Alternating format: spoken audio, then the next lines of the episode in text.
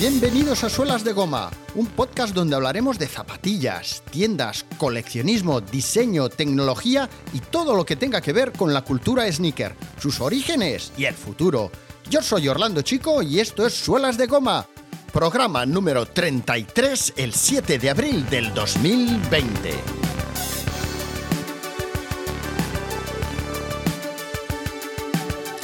Hola, suelas de Goma Maniacs. Hoy por primera vez comienzo el programa hablándoos directamente a vosotros.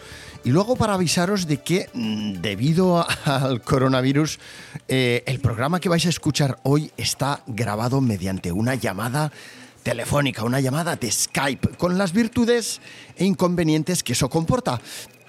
La calidad del audio no va a ser la misma que la habitual, pero la verdad es que os he de decir que a mí me parece que también tiene su encanto, porque vais a escuchar, bueno, vais a escuchar la conversación de otra manera, con ruidos de fondo. Bueno, me escucharéis charlando con Sebas Pérez sobre las primeras zapatillas Pro Model de la historia del skateboarding, sobre el origen de las más importantes marcas de skate de los 80s y 90 y de su protagonismo y relevancia en la historia del calzado deportivo. Etnies fue la primera marca en lanzar al mercado reediciones de antiguos modelos míticos. Eso no lo había hecho nunca nadie antes. Y Etnies y Airwalk, las primeras en conseguir trascender más allá del skateboarding con zapatillas que fueron superventas. Las primeras ediciones limitadas, las que consiguieron que por primera vez en la historia del calzado deportivo la gente hiciera colas en la calle esperando a poder comprar su par, fueron de skateboarding. Esta es la historia de los orígenes de las sneakers tal y como las conocemos hoy día. Y todo eso es gracias al skate y a los skaters.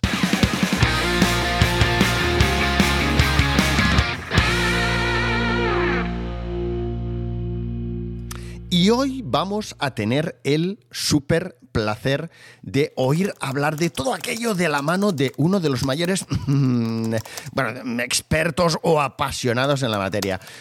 Os tengo que decir que de hecho su pasión y las historias que me contaba ya en su momento el personaje que os voy a presentar ahora es eh, lo que me animó a mí a, a abrir mi propio blog eh, sobre sneakers en el 2007. Hoy tengo el enorme placer de poder compartir y grabar este podcast con Sebas, con Sebas Pérez, años atrás conocido como Sebas Etnies, skater del mismo pueblo que muchos de los skaters y personajes súper relevantes en la historia, bueno, en la historia, en la industria del patín y de las sneakers actual en nuestro país. Ya en los noventas, Sebas estuvo de representante en Volcom tiempo después en una importante distribuidora que se llamaba Sports 2000. De ahí saltó a otra muy importante, la más importante distribuidora en aquel momento, que era Now SA, donde mm, nos conocimos.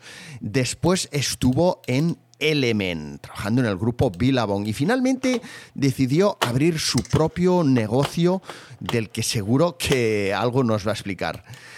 Sebas, quién eres, de dónde vienes y a dónde vas, a qué te dedicas. Pues bueno, eh, soy Sebas Pérez, como bien has dicho.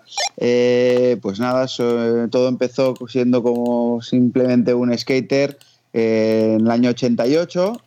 pues bueno, prácticamente he dedicado toda mi vida al skateboarding como patinador, eh, trabajando en la industria y ahora más recientemente, bueno, que tampoco es tan reciente porque de los 10 últimos años me estoy dedicando a, mi propio proyecto personal, que es Furtivo Skateboarding, pues que es un, es un negocio que empezó pues como una tienda 100% skate online hace 10 años, lo cual no era una fórmula muy habitual, todo el mundo te decía, estás loco, ¿qué haces? No te va a vender nadie, eso no va a funcionar.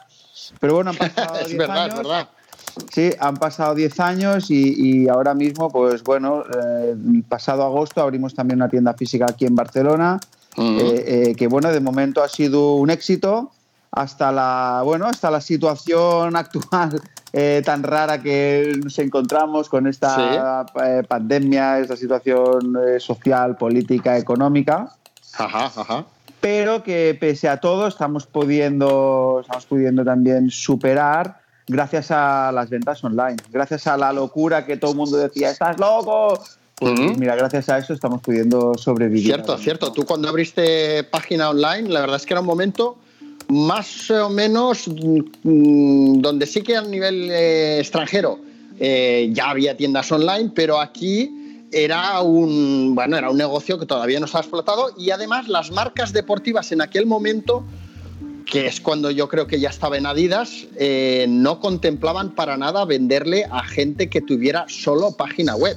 O sea, era. Para nada, para nada. De hecho, yo me encontré eh, que, bueno, para empezar a, hablar con las marcas y empezar a trabajar, eh, bueno, yo tenía la ventaja de que estaba muy, muy, muy bien conectado con la industria y, bueno, y, bueno, y agradezco a la gente que confió en, mí, en que sabían que íbamos a hacer un proyecto que iba a estar bien hecho, ¿no?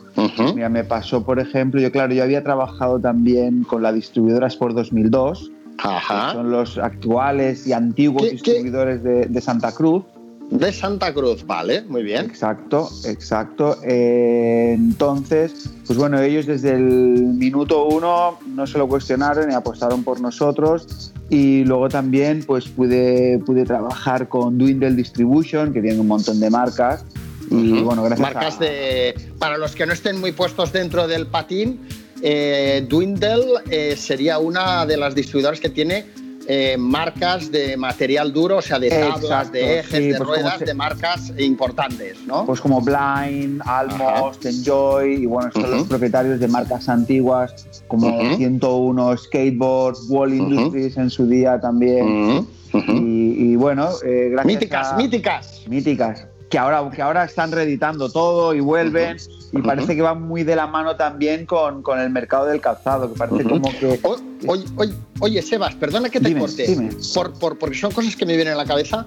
Eh, todas estas marcas que estamos comentando, eh, que a lo mejor la gente de nuestra quinta, de unos 30, 40, eh, los que no son del sector no las conocen, pero la gente joven que está patinando ahora mismo, 10, 15, 17 años, ¿toda esta gente conoce estas marcas o hay otras marcas nuevas que bueno, Te cuento, lo que ocurre con el skate es que eh, cuando empezamos entre, bueno, principios de, entre principios de los 80, finales de los 90, eh, lo que ocurría es que el skate no era tan diverso como ahora. El skate era una sola cosa. Si tú eras skater, pues eh, eh, el skate iba en una dirección y todos remábamos en la misma dirección. Eh, pues bueno, eras, podía ser o patinabas de todo, patinabas rampa o patinabas calle o eras un freestyler, básicamente, ¿no? Entonces, luego ocurrió que todo esto se fue, esta, esta barrera entre estas como tres disciplinas, se fue difuminando y se convirtió prácticamente en, en, dos cosas, ¿no? Una era el street, se fusionó con el freestyle y el street, que era lo más influyente, influenció al skate de, rampa vertical, llevando muchos trucos de la calle a la rampa, que antiguamente era al revés. ¿vale? Entonces, pero el skate básicamente era eso. Eh, ¿Qué es lo que ha ocurrido? Pues bueno, con, con, la influencia de otros deportes de acción, gente nueva entrando al skate, pues desde el surf, desde el snowboard, es lo que ha ocurrido. El, patinete no, ¿no? El patinete. Mm, no, esto no cuenta. Esto no cuenta. Eso es un juguete. Pues la historia que ocurrió fue que el skate se ha ido diversificando, sobre todo por las diferentes épocas que ha habido, que han formado diferentes estilos. Y lo que ocurre ahora mismo es que todos estos diferentes estilos conviven, no hay una sola dirección en el skate. Hay el skate más, más progresivo, más de la última, de lo más técnico o, o de lo más grande, pero luego hay mucha gente que simplemente eh, elige la parte del skate que le gusta y se queda con ella, ¿no? No todos tenemos que ser el super skater de Street League, del mega campeonato, ¿no?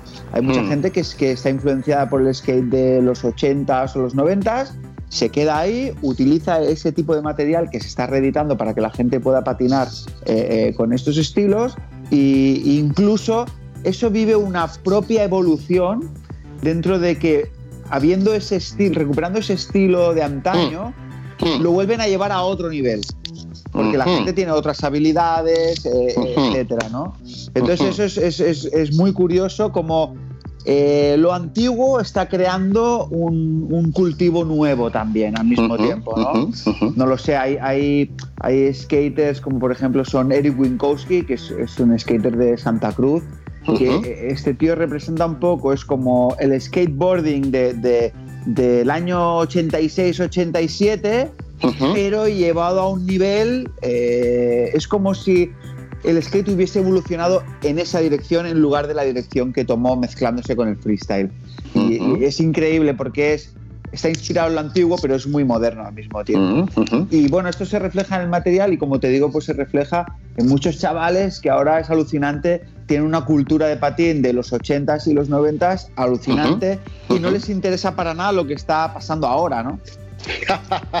Sebas, en el último programa que grabé con Soren Manzoni, estuvimos hablando de las primeras, primerísimas zapatillas de la, de la historia del skateboarding. ¿eh? Estoy hablando de, estuvimos hablando de Hobby, de Randy, de las Hang Ten, etcétera, etcétera, de Vans, obviamente, y nos quedamos en los inicios de los noventas con las Airwalk One, que seguramente podríamos decir que fueron una de las primeras zapatillas de skate que conquistaron las calles a pies de gente que no patinaba. O sea, a lo mejor era el momento en el que las marcas de surf y de skate empezaron a convertirse en mainstream, ¿no? A convertirse cierto, en, totalmente cierto. moda, ¿no? La One, junto, bueno, muy, mucho más secundaria, pero las Jim también, pues fueron modelos que realmente eh, eh, dieron el salto a la masa. Que curiosamente también esta misma razón condenó a Airwalk también como marca. Ajá.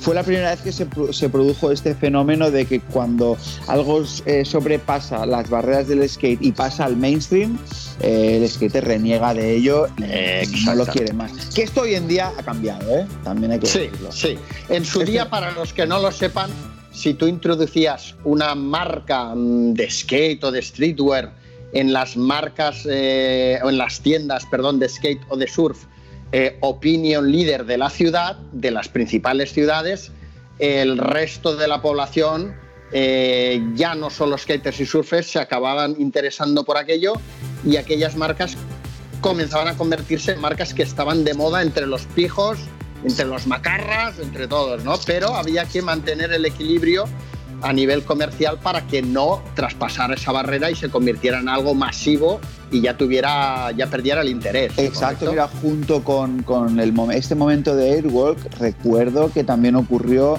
eh, con, con, Bad Boy Club. No sé si recuerdas que era una marca. Bad Boy Club, no me acuerdo.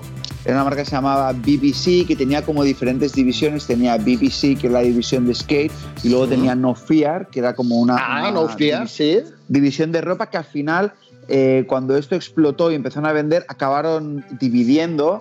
BBC acabó desapareciendo y No Fear pasó a manos de, pues, otros empresarios que ya no tenían nada que ver con todo esto. Y yo ah. recuerdo que en esta época, pues esto pasó a ser eh, vamos, para maquineros, discotecas, o sea, un público totalmente fuera del skate. Colores, flúor, eh, ahí... Mm, el skater renegaba de esto. El skater renegaba de esto. bueno, oye, lo que vamos a hacer tú y yo hoy, si te parece bien, es... Estábamos eh, sobre los el 92, creo que empezó a suceder esto, pero tú y yo retrocedemos hasta el 88 para retomar este viaje de la historia de las tapas del skate con nuestras queridísimas natas caupas, que eh, yo siempre he dicho que eran las primeras zapatillas eh, pro model de skate, que además me lo contaste tú en su día, pero Vans también dice, de hecho lo dice en su página oficial, que las primeras zapatillas de skate pro model, o sea, las primeras zapatillas de skate que eran de un skater, ¿no? que llevaban su firma, eh, fueron las caballeros, no las caupas. ¿A quién nos creemos? Bueno, yo personalmente creo que fueron eh, eh, dos circunstancias que prácticamente se solaparon. Eh, ¿qué, es lo que, ¿Qué es lo que ocurrió? Bueno, pues yo creo que Vans durante años, al ser una, una, multinacional, pues bueno, su altavoz ha sido muchísimo más alto y simplemente han, han, reclamado más esto que, que ¿no?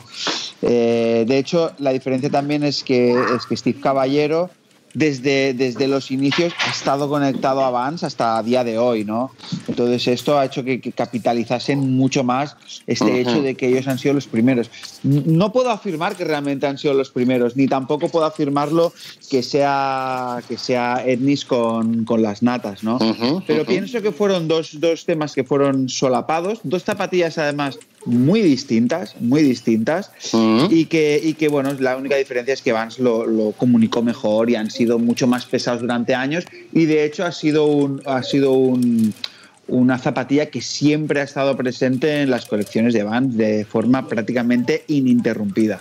Cierto, cierto, cierto. Es una, eso es una gran diferencia y es un buen aporte el que nos estás haciendo porque eh, sí que las natas caupas, y explícanoslo tú mejor, porque obviamente sabes mucho más que yo de zapas de skate, eran unas zapatillas muy protegidas, ¿no? Eh, con unos refuerzos de goma, etcétera, eh, y que hoy en día, pues, bueno, no, no creo que, que, se puedan considerar como unas zapas comerciales, por decirlo de manera, que se las pueda poner cualquiera. Sin embargo, las Steve Caballero, sin saber quién es este señor, que eh, nos lo puedes explicar tú también, quién es Steve Caballero, pues sí que es una zapa que te la puedes poner incluso para vestir casual, ¿no? Sí, pero mira, la verdad, esto ni, ni, ni, ahora hablando de, todo esto, me doy cuenta que en realidad aquí Etnis con las natas, pues, pues bueno, era una empresa mucho más pequeña y, y mm. lo acabaron haciendo muy mal porque en realidad, para, situar a todo el mundo, para situar a todo el mundo, mira, Steve Caballero es un, patinador pues que lleva desde lleva teniendo un nombre desde principios de los 80. Y bueno, y como sabemos la zapatilla desde el 88, ¿no? Y desde entonces ha estado ahí arriba de manera constante, ¿no? O sea, es miembro de los, ha sido miembro de los Bones Brigade de Powell Peralta, que era como la creme de la creme del skate, del skate de los 80, pues que estaban ellos Tony Hawk, Mike McGill, Rodney Mullen, Lance Mountain, eh, Tommy Guerrero. De, hecho, para los que lo quieran ver y mm, eh, saber quiénes eran esta gente o ponerles cara, hay una película, un vídeo del 87 que es Animal Chin, ¿verdad? Exacto, que es, Animal eh, Chin, exacto. Que salen, una que de Power Peralta que salen todos ellos.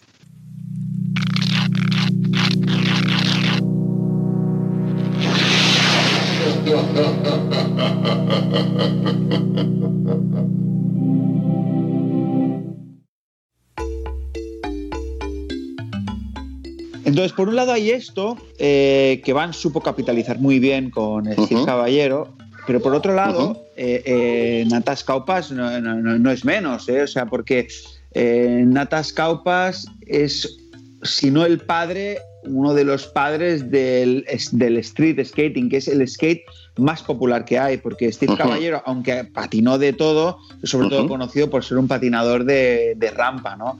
Pero claro, durante muchos años las rampas no estaban disponibles para todo el mundo. Era pues en algunos países donde tenías posibilidad de patinar. Eh, yo recuerdo aquí en Barcelona, por ejemplo, eh, finales de los 80, principios de los 90, habían dos o tres rampas, eh, eran privadas o era de una tienda o era de una que había en Castelldefels, se llamaba Cocodrilo Llorón, que algunos algunos era como... recordarán, o sea, era, era rara. Era como si para esquiar te tuvieras que ir a, a Suiza, ¿no? Exacto, era, era, algo muy difícil de encontrar, ¿no? ¿Qué pasó? Que con la, con la popularización de, o con la explosión de natas en, el, en el vídeo Wheels of Fire de, de Santa Cruz, era el único patinador que todo lo que patinaba era 100% calle y sin que Santa Cruz ni siquiera lo esperase, de repente se convirtió en la parte más popular del vídeo con la que todos los niños se identificaban porque todo el mundo si algo tenía era la calle enfrente de casa, ¿no? Ajá, ajá. Entonces... Eh, eh, Natas Caupas empieza eh, a ver que los bancos, los bordillos de la calle, de los, del mobiliario urbano, de la arquitectura, puede eh, ser un eh, lugar donde eh, patinar aprovechando esos espacios, ¿no? Totalmente, totalmente. O sea, de hecho hay un documental del 2003 sobre Natas Caupas que invito a todo el mundo a que lo vea, está en YouTube. Simplemente ponéis Natas Caupas 2003 y seguro que lo encontraréis. Y sale un poco toda, toda esta historia, ¿no? por ejemplo, Natas Caupas fue el primer skater en hacer un wall ride, que para los que no lo sepan es eh, patinar subiendo a la pared, ¿no? Pero claro, cuando, cuando esto apareció, cuando este, este, cuando Natas hizo esto, la primera vez que se vio esto fue una portada de la popular revista Trasher Magazine, donde se veía a Natas en la pared, pero en una época que prácticamente no existían vídeos de skate, no había internet, no había nada de todo esto, y de repente cuando había esa, esa portada todo el mundo decía, ¿cómo coño ha llegado ese tío ahí? ¿Cómo ha subido ahí?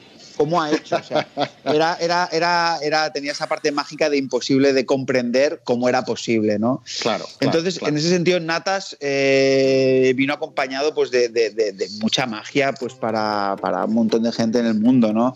Y luego Natas también ah, pasó por Santa Mónica Airlines, que luego formaba parte de Santa Cruz. Eh, luego de ahí pasó a 101 skateboards con, con Steve Rocco, que fue un magnate del mm. skate que creó un montón de marcas importantes. Eh, luego bueno, de hecho, de hecho, Sebas, ahora que lo dices, Steve Caballero, bueno, en fin, o, Rocco, como acabas de decir, hay muchos skaters que han sabido ganarse muy bien la vida. Eh, uniéndose o, o, creando sus propias marcas, pero Natas Caupas no ha tenido nunca su propia marca ni se ha hecho multimillonario, ¿no? ¿O sí? No, hasta donde sé, estuvo mucho tiempo como director creativo de Quicksilver. Eh, ah. Yo recuerdo unas campañas que hizo con unas tipografías alucinantes. Entonces, sus, sus, eh, paellas los fines de semana sí que se las ha podido comer. Sí, seguro. Entonces, bueno, a todo esto, todo esto hablaba porque, porque para mí eh, Etnis no supo conservar esta, esta herencia que tenían con Natas, ¿no? De hecho, mira, nosotros aquí recientemente, mira, a este 2019, Etnis reeditó las MC Rap High, que son, un, son un modelo que precisamente salía de las natas. O sea, primero hicieron las natas y después hicieron una versión pues que era con menos protección, era una zapatilla más, más ligera, más, más tacto. más simple también, un aspecto más simple, eh, que luego las patinó muchísimo Sal Barbier, que es un personaje de quien también hablaremos. Y bueno, se reeditó en dos colores y de hecho hicieron un color con, con un colorway que existió en unas natas. Y, o sea, y de hecho también pusieron la, la, la, etiqueta en la lengüeta de goma con el mismo logotipo que llevaban las natas originales, o sea que tenía muchos guiños a la nata esta zapatilla y yo veía que la gente estaba esperando esto y, la gente eh, compraba. Para ellos era como si estuviesen comprando unas natas, que sabían que no lo eran, pero, les, recordaba. Les recordaba y hacía este guiño y se veía toda esta herencia. O sea, yo estoy seguro de que el día que Etnis haga esto tal cual la hicieron en su día, las tiendas que lo tengamos tendremos cola en la calle. Cola de, de tíos de entre 35 y 45 años.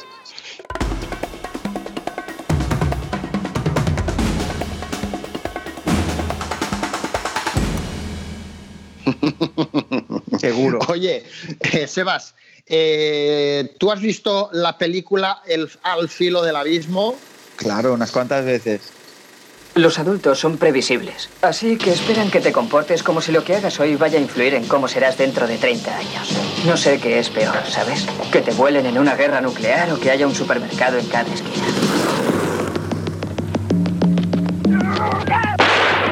Es asesinato. Ha sido un accidente. A mi hermano lo mataron. No me estás escuchando. No, usted. Usted es el que no está escuchando. Fue un suicidio. Esta película recuerdo cuando salió. Eh, pues una película que para los que no sepan está protagonizada por Christian Slater ¿vale? Eh, que luego fue un actor, fue la primera vez que vi a este actor, pero luego ha sido un actor que, que ha tenido una carrera importante, ¿no? Eh, y bueno, lo, importante de esta película es que todos los patinadores que sabíamos que iba a salir esta película, que tenía como, como tema el skate, la estábamos esperando como, como una segunda parte de Trashing, ¿no? Eh, pues que Trashing era una película que, pues, que todo, toda la trama giraba en torno al, skateboarding y bueno, con, adornado con una historia de amor, amigos, tal. Pero la trama central era el skateboarding. La diferencia con el filo del abismo es que la trama central no era el skateboarding. Eh, había una trama, pues era un poco como... sí, que investigaba la muerte de, la, de, un hermano, era como... Es un poco como un thriller, pero que lleva, lleva el skate dentro de la película. Eh, salían Airwalk, salían Airwalk en la película. Correcto, sí. Salían Airwalk, salían todos los miembros de Bones Brigade, salía de hecho Natas Kaupas también. Eh, y bueno, entonces era una película que todos los patinadores esperábamos por las escenas que salían de skate, que a lo mejor en toda la película suponían 12 minutos, pero para en esta época esto era como un vídeo de skate para nosotros, ¿no? Y la ah, una y otra vez.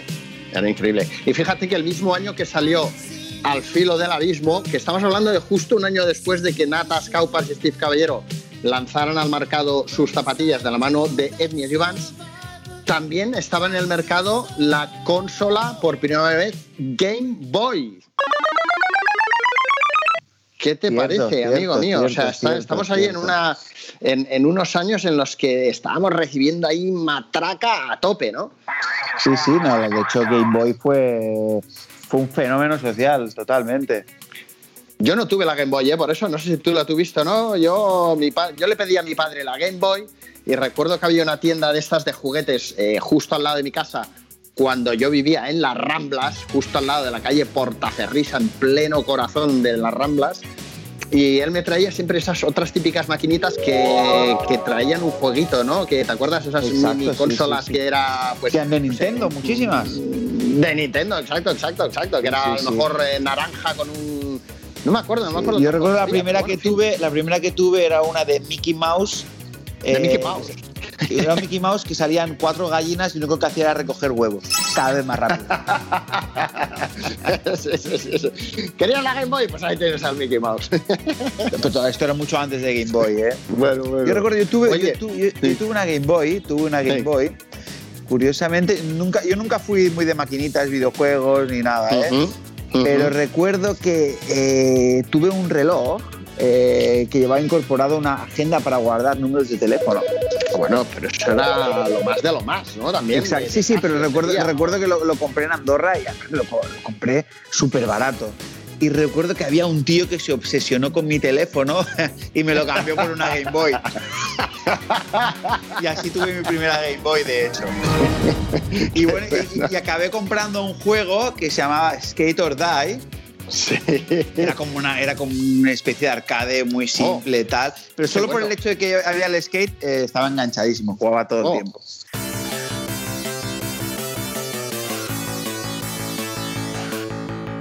Bueno, bueno, bueno, pues fíjate que, bueno, claro, a ver, veníamos de también eh, años atrás, bastantes años atrás, eh, el Al filo del abismo y la Game Boy eran del 89 y la película Trashing del 86, que también ha sido, había sido, bueno, un peliculón, ¿no? Ambas con una muy buena producción, ¿no? Una historia distinta, ¿no? Trashing en este caso. Más, eh, bueno, pero nada que ver con una película que encontré yo por casualidad mientras preparaba este programa, que es, eh, bueno, es La Risa, es, me, ha parecido de lo más friki eh, que hay dentro del mundo del skate y, de, del mundo de las pelis, que es una peli que se llama eh, The Skateboard Kid. Meet Zach Tyler. Que es del 93. ¿Te, suena esta peli? es una chica, es un chico, perdona, con un skate, que es un rollo, el coche fantástico, que habla y vuela, y bueno, o sea, es un skate animado y bueno, es una historia de un muchacho aburrido que no tiene amigos y le salen aventuras. Bueno, no sé si la has visto, pero es muy, muy... La, la verdad es que no la he visto, pero mira, es, es, lo que sí que hicieron bien, que es del año 93, eh, el setup que veo que tienen montado, porque estoy viendo ahora mismo una, una foto, es también la época de las ruedas súper pequeñas, tal, esto lo hicieron bien. se, documentaron bien. Se documentaron pues, algo.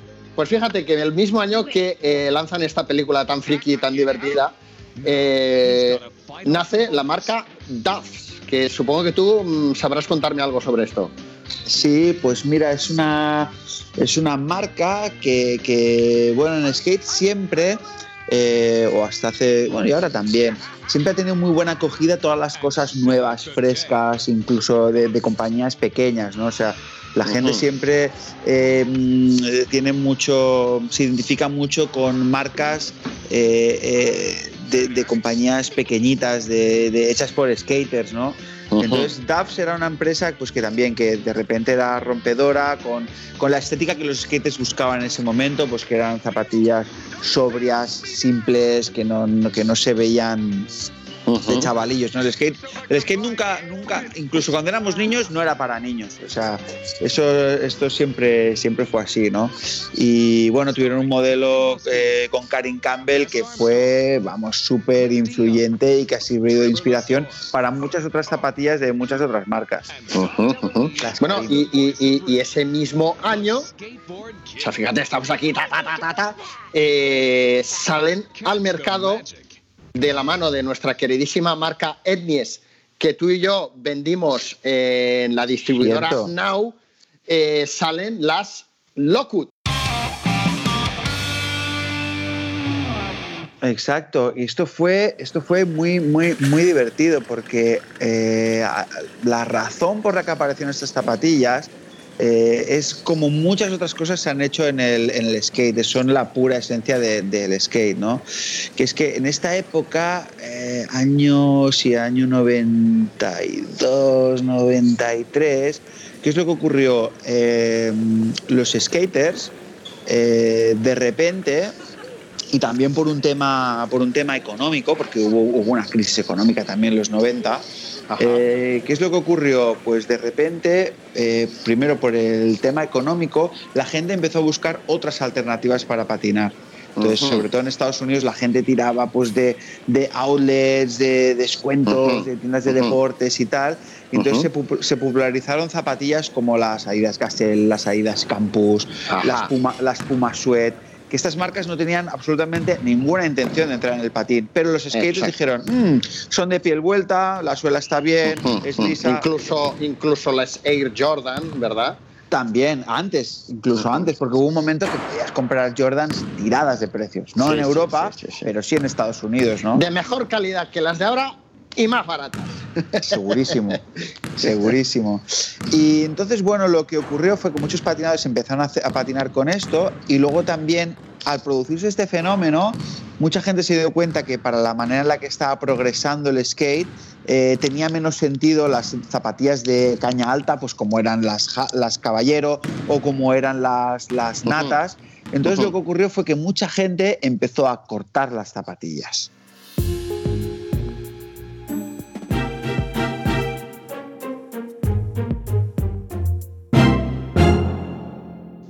Ajá. Vale, entonces mucha gente empezó a, cortarlas. A saco, saco. Primero las hacías mid top y luego las hacías low top y entonces para que no te saliese la espuma pues las cubrías con cinta americana y, bueno la gente empezó haciendo esto que de hecho gracias a esto nacieron las half cap o sea las half cap no las hizo Vans las half cap las hicieron los patinadores cortando las full cap es una zapatilla que nació en la calle y que en Vans fueron muy hábiles y, supieron reconducirlo y producirlas en, media caña, ¿no?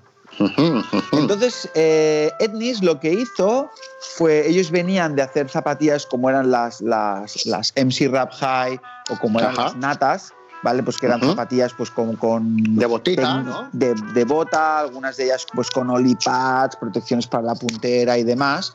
Eh, entonces, ¿qué hicieron? En el skate siempre se ha hecho mucho, eh, ha pasado, pasa continuamente, pues eh, skaters que forman parte de una compañía grande y se van o ellos mismos fundan una compañía pequeña y de repente usan los gráficos de la compañía con la que estaban, pero a, modo de, de, mofa, ¿no? Eso pasó, por ejemplo, con con, cuando se creó Blind. Eh, que Blind es una marca que, bueno, creó Steve Rocco. Entonces, básicamente lo que hicieron fue quitaron un montón de patinadores de Powell Peralta Eh, vino también Marc González, que si no lo conocéis deberíais conocerlo, eh, porque es, es brutal. Eh, Les estamos poniendo muchos deberes a los oyentes. Vais a tener que buscar, tenéis internet de momento. Pues Marc González, que patinaba para otra marca muy, muy, muy popular que se llamaba Vision, que de hecho también hicieron zapatillas que fueron súper populares. exactamente, sí, sí. pues se fueron a Blind. De hecho, el nombre de Blind viene de Marc González porque fíjate que lo contrario de Vision es Blind. ¿Vale? Entonces, eh, de ahí venía el nombre de Blind. Y entonces, los primeros gráficos eran eh, rip-offs de, Powell Peralta, pero con los nuevos pros. Incluso hicieron una campaña publicitaria eh, diciéndole a George Powell, que es el dueño de Powell Peralta, en plan, jódete, te hemos quitado todos los raiders.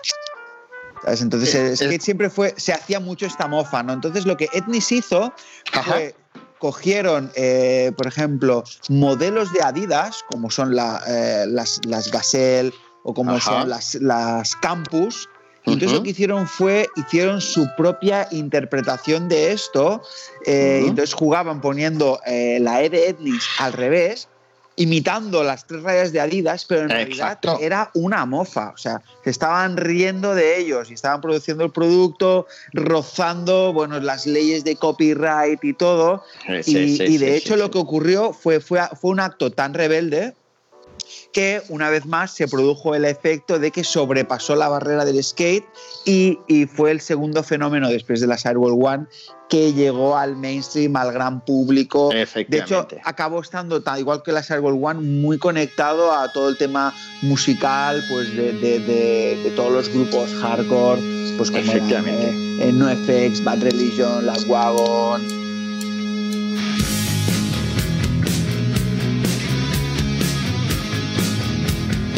Pennywise, todo esto, que, que, llevaban esta estética y toda la gente que acudía a estos, a estos conciertos llevaba esta estética, porque ocurrió también con la escena hardcore, que era muy underground, que de repente salían en MTV y se convirtió en algo eh, de, Total. también, ¿no? Total. Es que además hemos pasado, eh, fíjate que con los años ha sido algo progresivo que a lo mejor no nos hemos dado demasiado cuenta.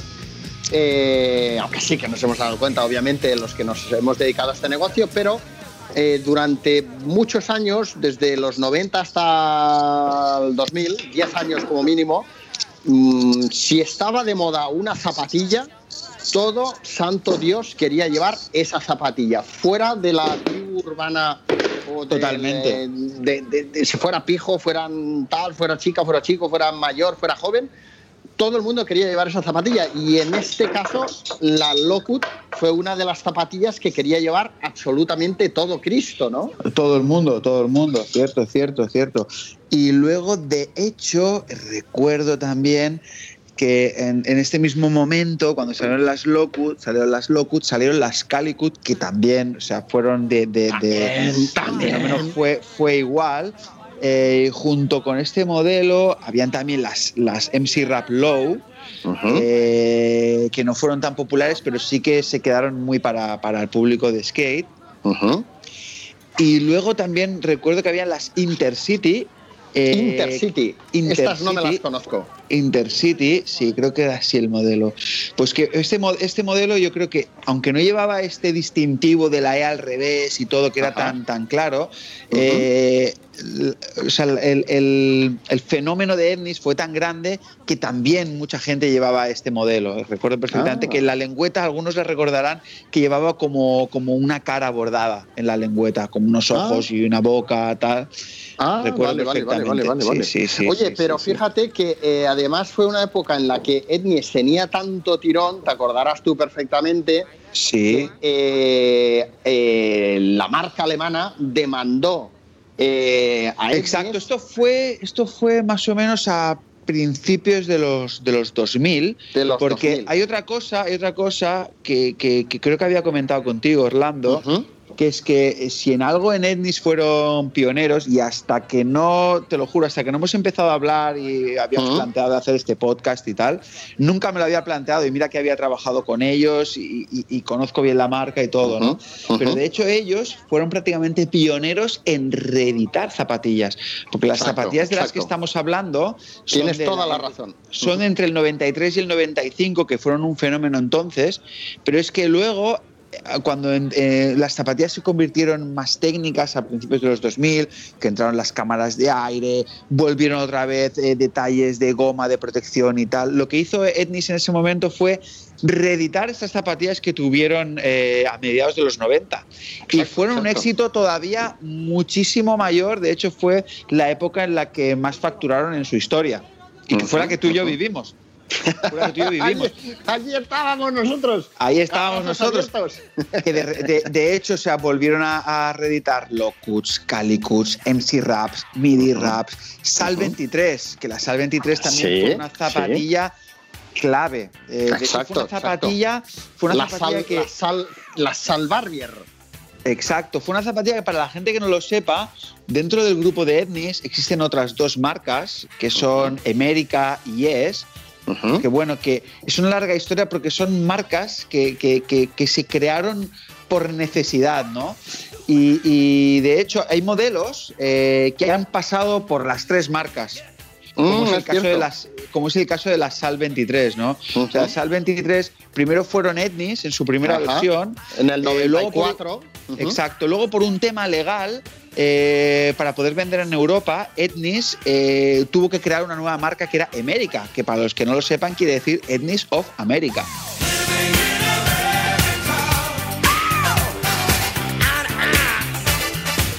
Ah, es verdad, es verdad, no me acordaba de esta, muy buena. Correcto. Entonces lo que ocurrió ahí fue que para, en Europa las, las SAL 23 que se vendían en esos años venían con el logotipo de América. Y luego cuando finalmente arreglaron el tema legal, pues acabaron teniendo dos marcas y entonces en el 95 decidieron crear, por, por tal y como iba el mercado, otra nueva marca más sofisticada, más técnica, técnica. que era la última que, que, para mí, vamos, era el, el, Nike SB de los 2000. Mm, además era... Yo creo que a nivel técnico, tecnológico, avances, con, tenían su propio departamento de desarrollo de, de nuevos materiales, etcétera, etcétera, el STI, bueno, aquello era, aquello era la NASA ¿no? del, del, skateboarding. Pero oye, espera un momento, hagamos aquí un break porque lo que no les hemos contado a los oyentes es qué pasó con ese logotipo de la E de, de mirando hacia abajo. Ese logotipo de la E, eh, cuando tú te ponías un tejano, el tejano, pues como todos sabemos, te llega eh, en muchas ocasiones, y más si eras skater con el pantalón un poco anchito, a más o menos la mitad de la altura de la zapatilla, con lo cual tú estabas viendo una E que estaba mirando hacia abajo, tapada por arriba, estabas viendo tres bandas, las tres bandas de Adidas, ¿sí o no? Exacto, exacto sí. Y lo que ocurrió con esto fue que en Alemania, que, pues resulta que Adidas es súper poderoso, porque como sabéis es una empresa alemana, eh, pues bueno, reclamó sus derechos y Etnis en Alemania no podía vender todos esos modelos, al menos con, esta E invertida por la similitud con, con, Adidas. Exacto, y es ahí cuando, antes o después, acabaron creando ese nuevo logo. Eh, eh, bueno, en realidad, en realidad, en realidad es un logo que ya tenían, pero que estaban utilizando en, por ejemplo, los detalles del, del, del, lengüeta o en el handtag de, del talón de la zapatilla. Este luego lo, aplicaban ahí, pero nunca lo aplicaban en el lateral de la zapatilla. Entonces, Bueno, a veces cuando tienes un impedimento, oye, pues eh, eh, hicieron, readaptaron los modelos con poniendo ese nuevo logotipo. Y bueno, aparte de que funcionaba bien en Alemania, luego incluso empezó a haber demanda en otros países europeos y también en Estados Unidos y encontraron otra nueva línea de, de, negocio dentro de, sus colecciones donde tenían los mismos modelos con diferente logo que también funcionaban y que evidentemente nombraban de otra forma, ¿no? O sea, tenían los nuevos nombres, como eran, recuerdo las Cinch, recuerdo también las, las, las Kingpin, que creo que es un modelo que todavía tienen en catálogo. Todavía tienen en catálogo, sí, sí. Qué mítico, qué mítico. Oye, por cierto, estamos hablando de que las marcas, eh, pues Etnies, Vans, en fin, seguramente muchas más, pasaron de mm, diseñar eh, y producir solo botas de skate a empezar a hacer perfiles bajos, influenciados por, por lo que estaba pidiendo y haciendo el skater. Eh, entonces, tú, en aquella época, ¿dónde estabas? eh, estabas en tu pueblo, en La Palma, ¿con quién estabas? ¿qué, años estamos hablando? Eh, pues esto, mediados de los 90, ¿no? Mediados de los 90. Cuéntanos, cuéntanos con quién estabas eh, patinando en La Palma, quién más había en La Palma y, y si te cortabas las botas o no. Pues mira, os cuento un, os un poco. Mira, este pueblo se llama La Palma de Cervelló y es un pueblo eh, súper pequeño de la provincia del Baix Llobregat en Barcelona. ¿vale? Muy eh, cerca de Barcelona. Muy cerquita, está 20 minutos de coche o incluso menos, ¿no? Pero un pueblo tan pequeño y tan desconocido que, que me recuerdo cuando venía a patinar aquí a Barcelona la gente pregunta, ¿de dónde eres tal? Y es la Palma de Cervelló, a todo el mundo le sonaba que, parecía que estabas en el Valle de Arán, ¿sabes? Eh, pensaban que estabas a tomar por saco y en realidad estabas, estabas al lado. Lo que sí que es verdad que era un pueblo muy, muy, muy pequeño y que solo existía comunicación con un autobús de línea. Eh, entonces, en esta época, ¿con quién patinaba? Pues bueno, básicamente patinaba en mi pueblo y estaba bajando a patinar a Barcelona también. Pues mira, patinaba con, con, Iván, pues que es un amigo de toda la vida, que de hecho em, em, empecé a patinar gracias a él. Eh, y él ha estado pues un montón de años también trabajando para Sol Technologies. De hecho, trabajó con, contigo y conmigo, Orlando, cuando trabajábamos en Now que se ocupaba de América y todas las marcas de skate. Y luego pasó a trabajar con Sol Technology pues como 10 o 12 años, hasta, hasta, hace poco, ¿no? Exacto. Oye, por cierto, una antes de que nos siga explicando esto, y perdona que te corte, pero es que si no, igual se me olvida igual se me olvida y, me daría pena no contar esta anécdota mm, sí. que, es que a mí me hace mucha gracia cada vez que me acuerdo.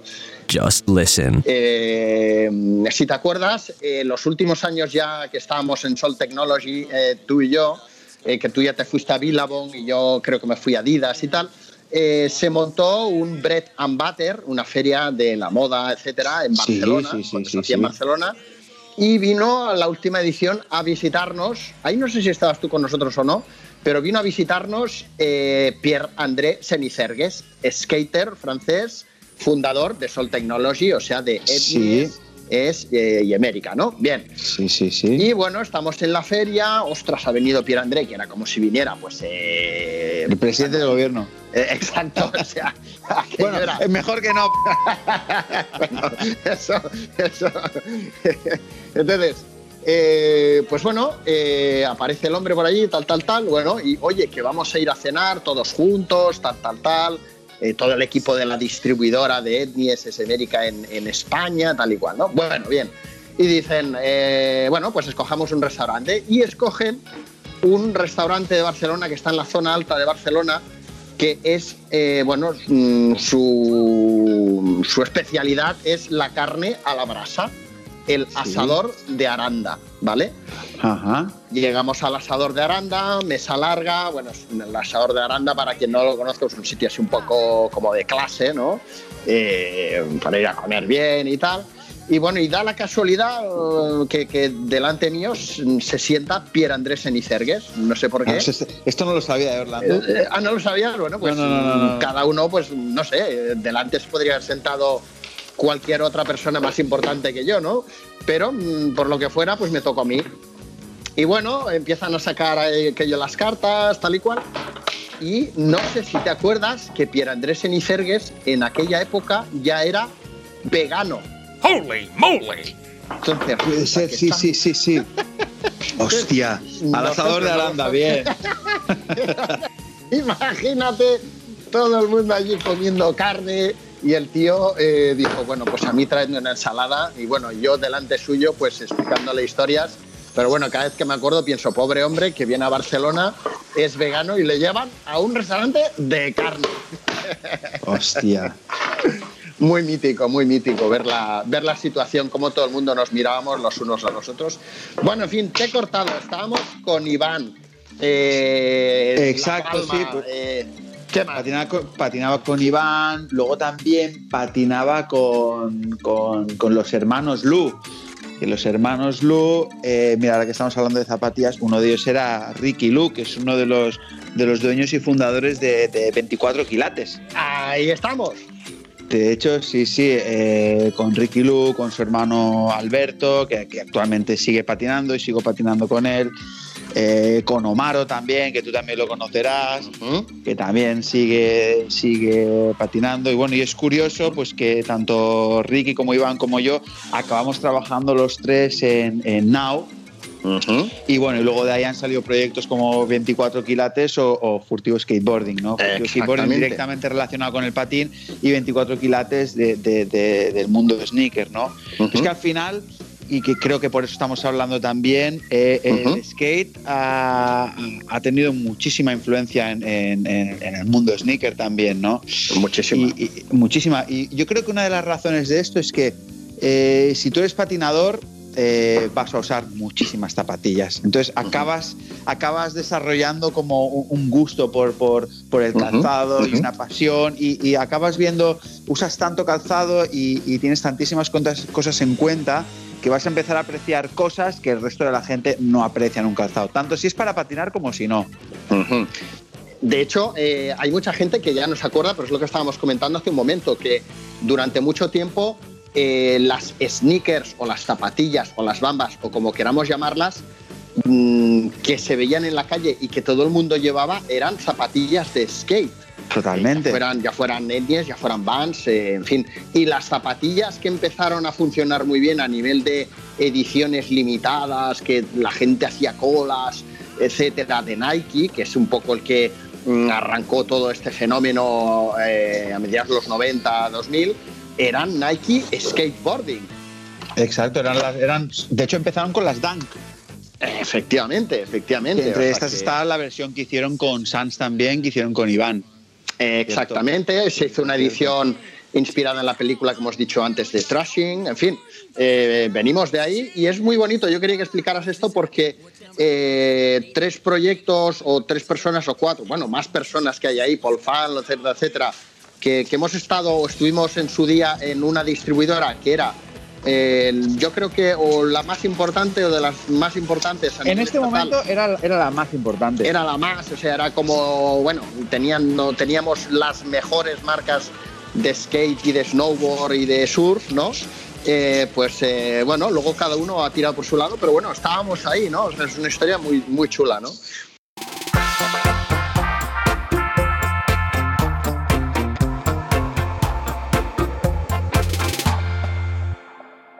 Estamos en el 95, ¿vale? Saltamos hasta el 95 y es cuando es eh, ya saca las Axel, saca las Coston y como has dicho tú antes, las Salvarbier. Eh, esto fue un gran revulsivo en el mercado, ¿no? Incluso las Coston One, ¿no? Sí, en 95 básicamente empezaron con la Axel, que curiosamente la Axel es una zapatilla que viene de las MC Rap al mismo tiempo que la MC Rap viene de las natas. O sea, fíjate la importancia que tuvo el personaje de natas en, el mercado del calzado, ¿no? Y luego las Axel ha sido una zapatilla en la que era como era el estándar en la zapatilla de patín que luego todas las marcas hicieron su versión de las de las Axel, ¿no? Hasta Vans. Me acuerdo que habían las Vans eh, Simon Bootstock que eran igual que las Axel prácticamente. Bueno, y de hecho, el mismo año que salieron las Coston One, Etnies en el 97 fue cuando lanzó su marca Sheep, oveja, que luego mm, creo que desapareció, que estaba eh, confeccionada con, con canvas, con algodones, un poco en la línea de lo que estamos comentando, ¿no? Sí, bueno, de hecho, Sheep, Sheep, de hecho, fue antes de ES y fue antes de América. Eh, de hecho, Ship era un proyecto que tenía, que tenía el grupo de Etnis con Ed Templeton, porque Ed Templeton, skater, artista, eh, vegano, 100% eh, respetuoso con, los animales y tal, hicieron este proyecto de, de Ship. Correcto, sí, sí, sí, sí. Correcto. Y esto, esto, fue previo a América, te repito, esto fue previo, a América. Muy bien, muy bien. Claro, era producto vegano y era producto más barato, o sea, era un... Eran económicas, ¿no? Eran económicas. Pero no tuvieron mucho tirón comercial, parece ser, porque con el tiempo creo que, bueno, cuando salió pues SI América, creo que Ship pues ya no, no tenía yo, mucho Yo peso, creo que ¿no? al final, yo creo que cuando, cuando hicieron Ship, que estaba, que estaba eh, la idea estaba muy bien, eh, cuando hicieron Ship ocurrió que hubo todo el tema legal para vender en Europa de Etnis, en el que necesitaban crear un nuevo nombre.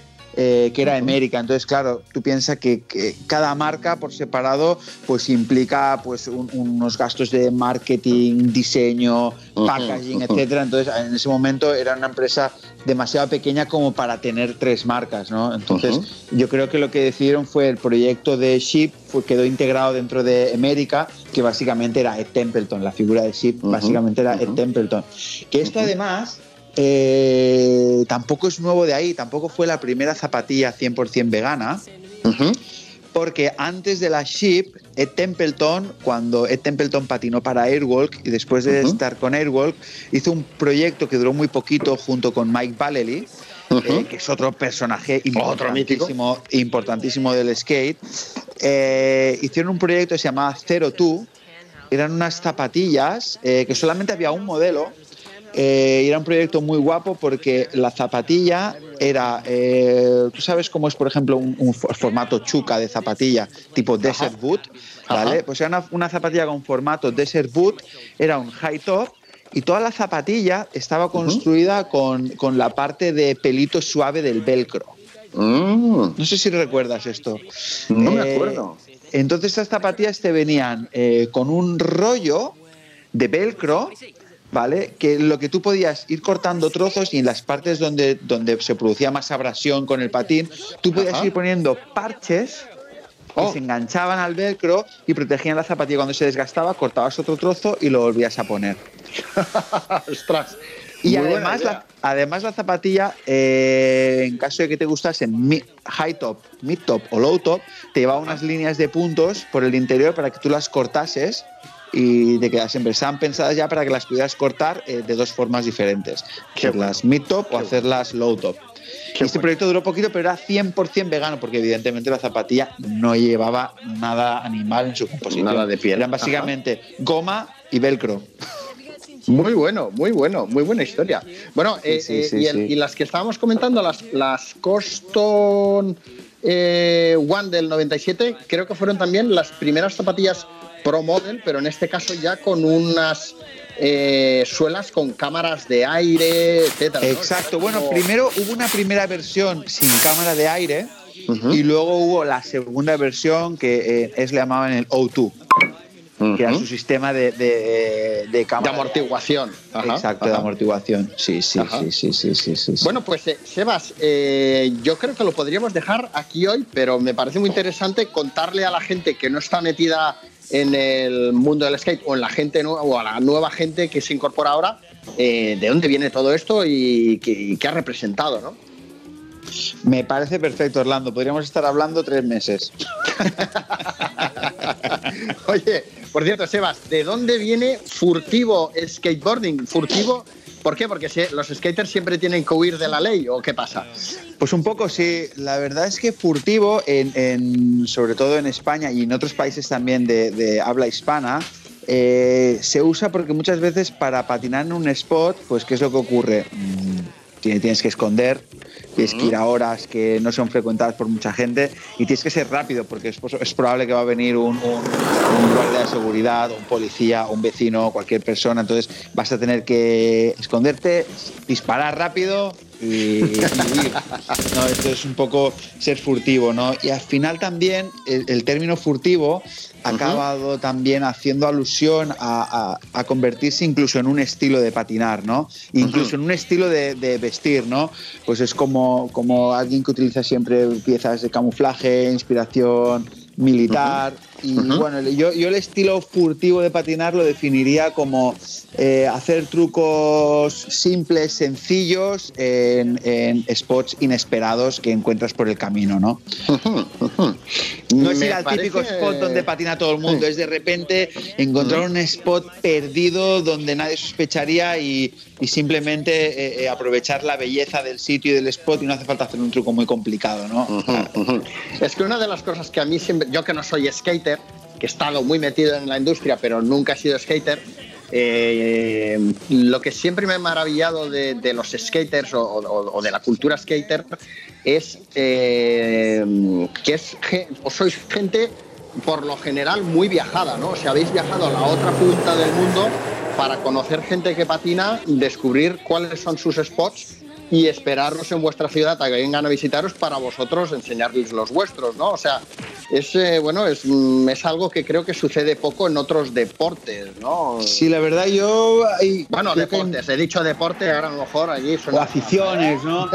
Pero sí que es verdad que el skate es algo eh, bastante único como deporte, como cultura. cultura, ajá. Eh, y de hecho es alucinante, no lo sé si me pasa a mí porque igual llevo mucho tiempo en esto, pero lo conectados que estamos todos, ¿no? Es como puedes ir a cualquier parte del mundo y si vas donde está la gente patinando, probablemente directamente no conoces a nadie, pero seguro que conoces a alguien que conoce a alguien que tú conoces. O sea. Bueno, Sebas, vamos a ver si en alguna de las eh, rutas que hago con los suelas de goma Maniacs, eh, algún suelas de goma tour, podemos pasarnos por tu fabulosa tienda que, bueno, la verdad es que aluciné lo bien ubicada que la tienes, el emplazamiento en, en, en Poplano, en la zona tradicional del Poplano y cerca del mar y de la pista de skate de, de, las rampas de Marbella. O sea, estás ahí, vamos, eh, de, coña marinera. Sí, no, la verdad que estamos, estamos muy bien aquí. Esperemos que todo esto pase y podamos retomar las cosas, eh, bueno, según las habíamos dejado.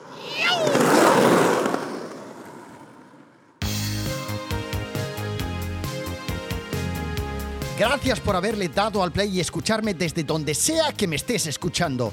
Si te gusta Suelas de Goma, suscríbete y dame tu feedback en Apple Podcast con una valoración 5 estrellas y un comentario. Si me escuchas desde iBox, Spotify u otras, dale al like y deja también tu comentario.